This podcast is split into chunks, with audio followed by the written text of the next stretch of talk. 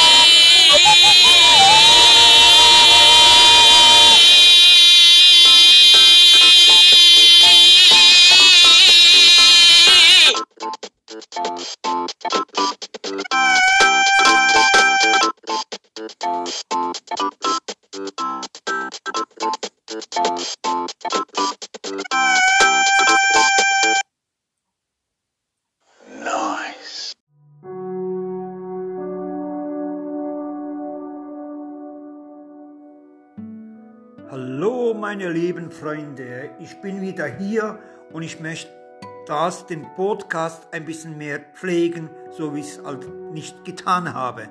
Ich bin jetzt in Solothurn und naja, es läuft nicht so gerade, wie es laufen sollte. Ich muss nach dem Bewährungsausschuss immer noch begleitet werden im Wohnen, im Wohnbereich. Kotzt mich dermaßen was an, aber was soll ich machen? Es ist so, wie es ist und ich mache das Beste draus. Das heißt, ich darf keine Drogen konsumieren, das heißt, ich darf nicht saufen, das heißt, ich... Das in ihrem Leben gibt es einfach nicht. So, eine Frau habe ich auch nicht. So, und jetzt? Was mache ich jetzt? Ich überlege es mir noch. Vielleicht dem lieben Jesus Heiligabend ein Gebet machen, dass ich dermaßen am Arsch bin und das eine Frau bekomme, naja, dieses Gebet werde ich machen, ganz sicherlich.